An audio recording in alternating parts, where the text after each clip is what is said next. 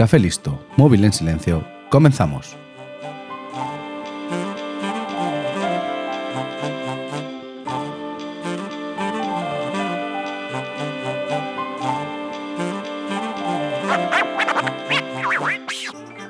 Por cómo ha sido, y aunque nos duela, sigue siendo, nuestra sociedad siempre ha hecho de menos los logros conseguidos por las mujeres, ya sea ninguneándolas, eliminando su nombre de la contribución o simplemente atribuyendo el logro a un hombre. Por eso, la mujer de la que te voy a hablar hoy seguramente para la mayoría de la sociedad solo será una cara bonita, y eso para los que la recuerden por sus actuaciones. La verdad es que yo tampoco sabía de su existencia hasta que me la descubrió una sección en el programa infantil Los Lunis, programa que desde aquí quiero alabar. Hoy, en 15 minutos, voy a contarte la historia de Hedy Lamar.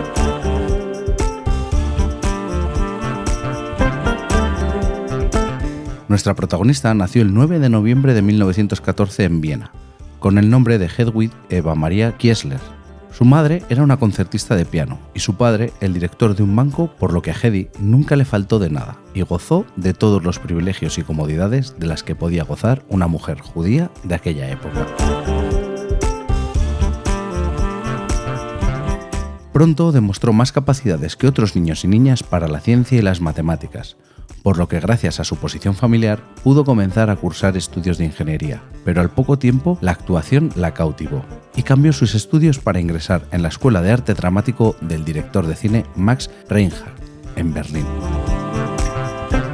Para que te hagas una idea de las capacidades de Hedy, a los 11 años ya dominaba el piano, la danza y era capaz de hablar fluidamente cuatro idiomas.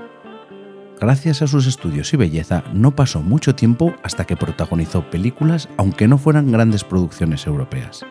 Pero pronto le llegó la fama internacional, gracias a ser la protagonista de la película Éxtasis. El problema es que no se hizo famosa por su interpretación, que es lo que desearía cualquier actor o actriz, sino que se hizo famosa por ser la primera mujer que aparecía completamente desnuda en una película, en la que además salía un primer plano de su rostro mientras tenía un orgasmo.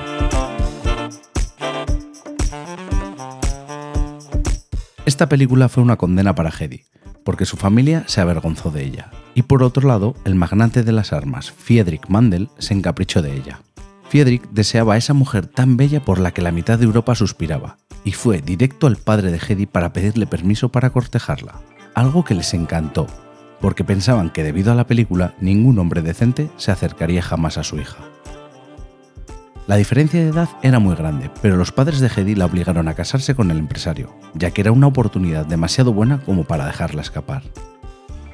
Hedy se referiría más tarde a esta época de mujer casada como un periodo de esclavitud, y la verdad es que no le faltaba razón. Ya casados, Mandel le obligó a Hedy a dejar la interpretación y a convertirse en un objeto más que pasear y mostrar a sus amistades.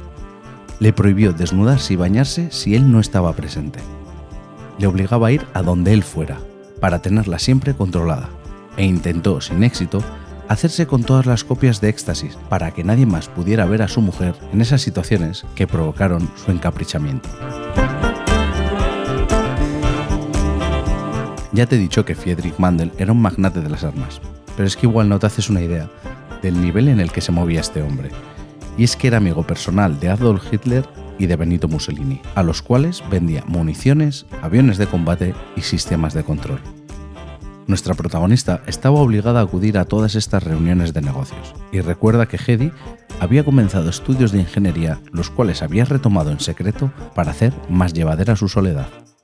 En estas reuniones, Hedy solo tenía que estar callada y ser guapa, ser un objeto más de la sala, pero ella se iba quedando con todo lo que hablaban, estrategias, cantidades, nuevos desarrollos, en 1937, aprovechando que estaban en un restaurante, Hedy fue al baño y se escapó por la ventana. Allí le estaba esperando un coche con el que se fue hasta París, para más tarde ir a Londres y de allí en barco hasta Estados Unidos. Para la fuga tuvo la ayuda de una de sus asistentas y no se llevó nada más que sus joyas, para poder venderlas y costearse la huida. En el barco que la llevaba hacia una nueva vida, por casualidad Hedy se encontró con el productor estadounidense Lois B. Meyer, el cual la reconoció por la película Éxtasis, y cayó rendido ante su belleza. antes de llegar a puerto, ya había firmado un contrato en exclusiva para sus estudios de cine con la condición de que ella cambiara de nombre para que no se le relacionara con la cinta que la había hecho famosa. Y es así como nace Hedy Lamar. Y así es como antes de llegar a Estados Unidos ya tenía un contrato con la gran Metro Goldwyn Mayer para poder retomar su carrera de actriz. En el plano de la interpretación, la verdad es que Hedy no brilló tanto como deseaba, ya que no eligió muy bien sus actuaciones llegó a rechazar los papeles de Luz de Gas y Casablanca. Además, se quedó a las puertas de protagonizar Lo que el viento se llevó, pero podemos recordarla como actriz gracias a Sansón y Dalila. Pero esta falta de papeles importantes no le impidió ser considerada como una verdadera estrella de su época. Pero Hedy no es la protagonista de este episodio por el cine, sino por su contribución a la ciencia. En 1940 la Alemania nazi estaba arrasando Europa y todo el mundo sabía que tarde o temprano Estados Unidos acabaría entrando oficialmente en la Segunda Guerra Mundial. Y Hedy quiso ayudar. Ella conocía las tácticas y el equipamiento nazi. ¿Recuerdas todas esas reuniones en las que solo debía ser algo bonito? Además, Hedy tenía unos conocimientos sobre ingeniería superiores a los de muchos, por todo lo que había estudiado y por todo lo que esos hombres ricos habían hablado delante de ella sin darle importancia a su presencia. Lo primero que intentó Hedy fue poner sus conocimientos en manos del recién creado Consejo Nacional de Inventores, pero amablemente y seguramente con mucha condescendencia rechazaron sus posibles aportaciones y le aconsejaron que usara su belleza para seguir buscando el éxito en Hollywood. No me puedo imaginar lo que sintió Hedy cuando la rechazaron de esa manera. Ya que la puerta académica se la había encerrado en las narices y de malas maneras, ella decidió que encontraría otra manera con la que contribuir a la causa, y organizó una pequeña campaña en la que cualquiera que comprase 25.000 dólares o más en bonos de guerra sería recompensado con un beso suyo. En una sola noche vendió 7 millones de dólares en bonos. Una vez más, una mujer aprovechando lo estúpidos que podemos ser los hombres. Lo malo es que seguramente nadie le agradeciese ese gesto, incluso pensasen que era lo único que una cara bonita era capaz de hacer. Pero nuestra protagonista no quería que su contribución se quedase en unos besos y unos montones de billetes. Ella sabía que podía usar sus conocimientos y su inteligencia para marcar las diferencias. Lo que hizo fue analizar cuáles eran los campos técnicos de una guerra en los que más se podía innovar, y pronto descubrió que las comunicaciones eran un punto muy crítico ya que se mandaban órdenes y posiciones por radio que eran interceptadas muy fácilmente. Cierto es que iban codificadas, pero como se demostró con la máquina Enigma, todo código se puede descifrar tarde o temprano. Además, ya se empezaba a utilizar señales de radio para guiar armas por control remoto, y estas señales eran muy vulnerables y fáciles de modificar para desviar los proyectiles. Hedy expuso que el problema básico de todas estas comunicaciones era el tiempo necesario para la emisión y recepción del mensaje, ya que el enemigo con un simple barrido de frecuencias sería capaz de encontrar la frecuencia en la que estaba siendo enviado el mensaje y era muy fácil captarlo en su totalidad para ser descifrado posteriormente pero lo más peligroso es que era muy fácil triangular la posición del emisor para acabar con él rápidamente. Pero claro, una cosa es señalar un problema conocido por muchos y otra totalmente diferente era ponerle una solución. Y nuestra querida Hedy sabía cómo blindar las comunicaciones. Propuso que los mensajes se enviasen en pequeños paquetes que iban cambiando de frecuencia. Con esto se conseguía que fuera prácticamente imposible triangular la posición del emisor, porque para cuando conseguían aislar la frecuencia, esta ya había cambiado, y si no se tenía el orden exacto de cambio de frecuencias, era imposible captar y reconstruir el mensaje al completo. El mensaje o la orden en caso del control remoto utilizaba un sistema binario, modulando la frecuencia portadora con una señal de baja frecuencia fija de 100 o 500 Hz, lo que permitía añadir filtros sintonizados a esas frecuencias en el receptor para eliminar las señales parásitas mejorando la calidad de recepción.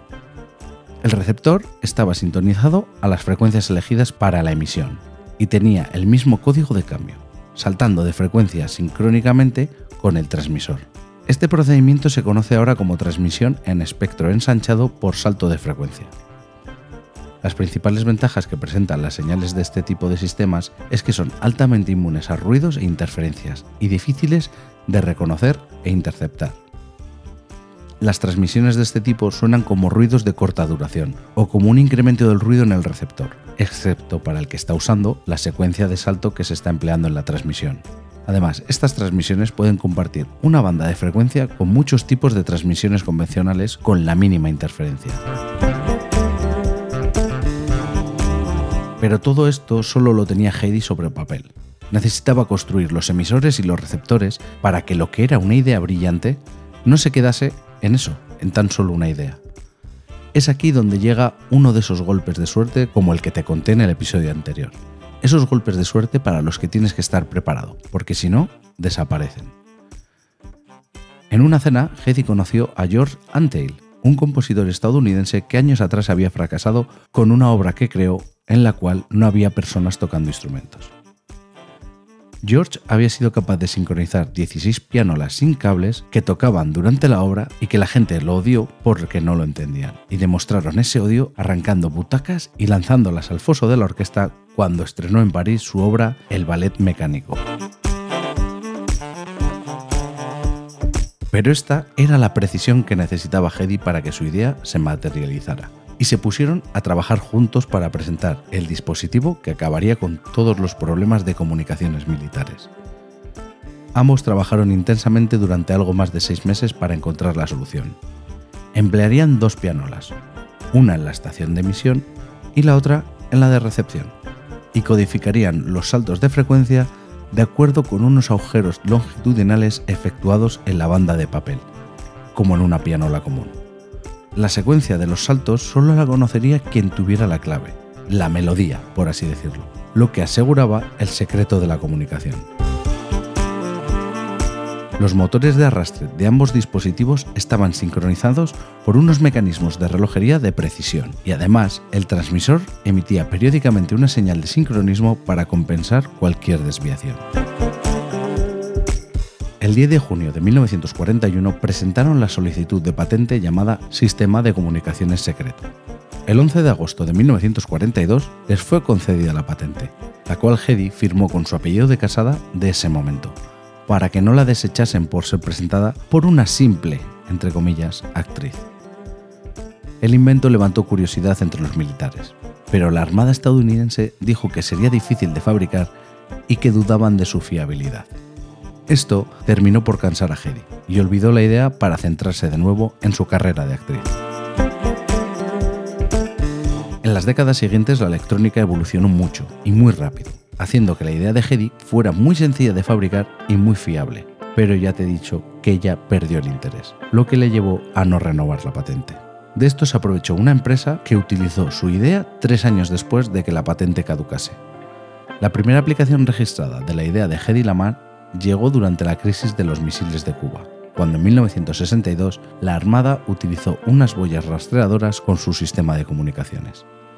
Más tarde se convertiría durante muchos años en el estándar de las comunicaciones militares estadounidenses, para después ser el primer escalón en las comunicaciones que utilizamos todos nosotros día a día, como son las redes Wi-Fi o el Bluetooth.